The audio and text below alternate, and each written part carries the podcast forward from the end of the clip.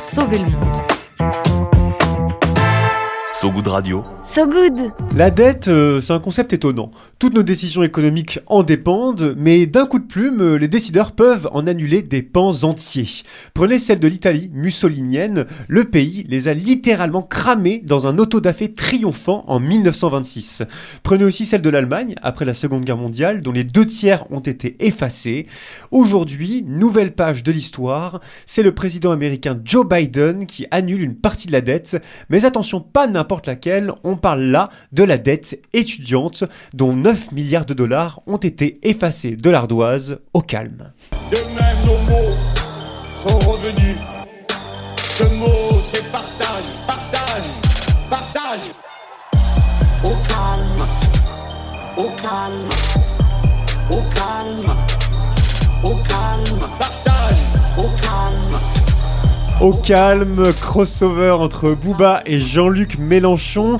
La vidéo, je le reconnais, elle est vieille, elle date d'il y a 7 ans déjà, mais elle demeure d'une effroyable actualité.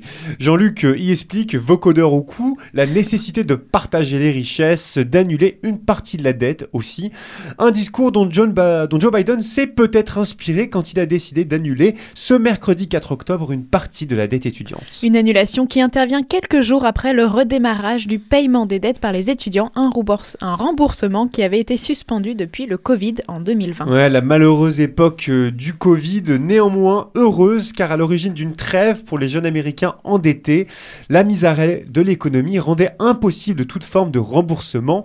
Mais depuis trois années sont passées et la reprise des activités a rendu la relance des créances inéluctable, d'où la décision de Sleepy Joe d'alléger la dette de 125 000 étudiants rien que ça. Une décision qui contraste avec celle de la Cour suprême qui avait annulé en juin 2023 un premier programme ambitieux d'annulation des prêts étudiants de Biden. Ouais, c'était un gros revers, on pourrait même dire une grosse baffe pour l'administration en place euh, qui en avait fait une promesse de campagne pourtant.